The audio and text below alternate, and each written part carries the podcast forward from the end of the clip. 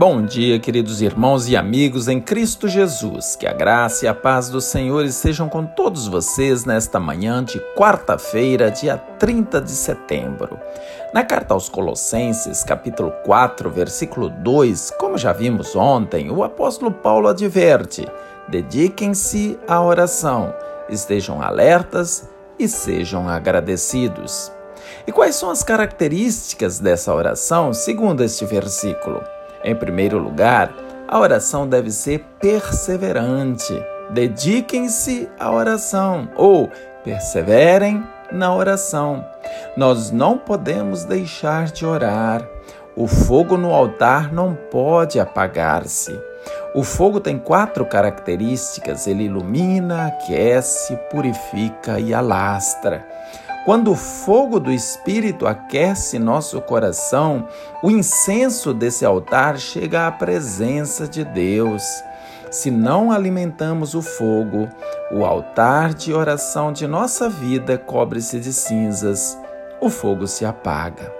Por isso devemos orar sem cessar, conforme nos orientou o apóstolo Paulo em 1 aos Tessalonicenses 5,17 e conforme nos ensinou Jesus em Lucas 18,1. Devemos orar sempre, sem nunca desanimar.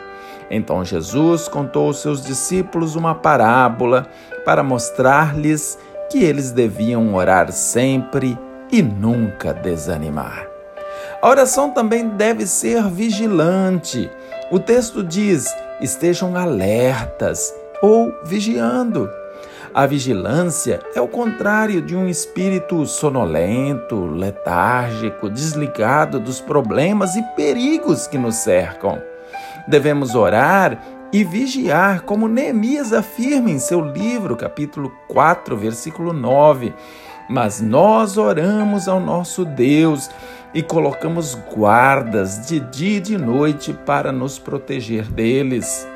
Em Marcos 14, 38, Jesus alertou para a necessidade de orar e vigiar, dizendo: Vigiem e orem, para que não caiam em tentação. O espírito está pronto, mas a carne é fraca. Amém? Vamos orar?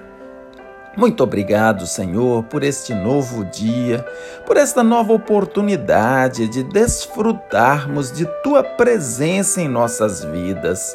Ajude-nos, Senhor, a manter o fogo do ardor espiritual sempre aceso em nossos corações, em Cristo Jesus.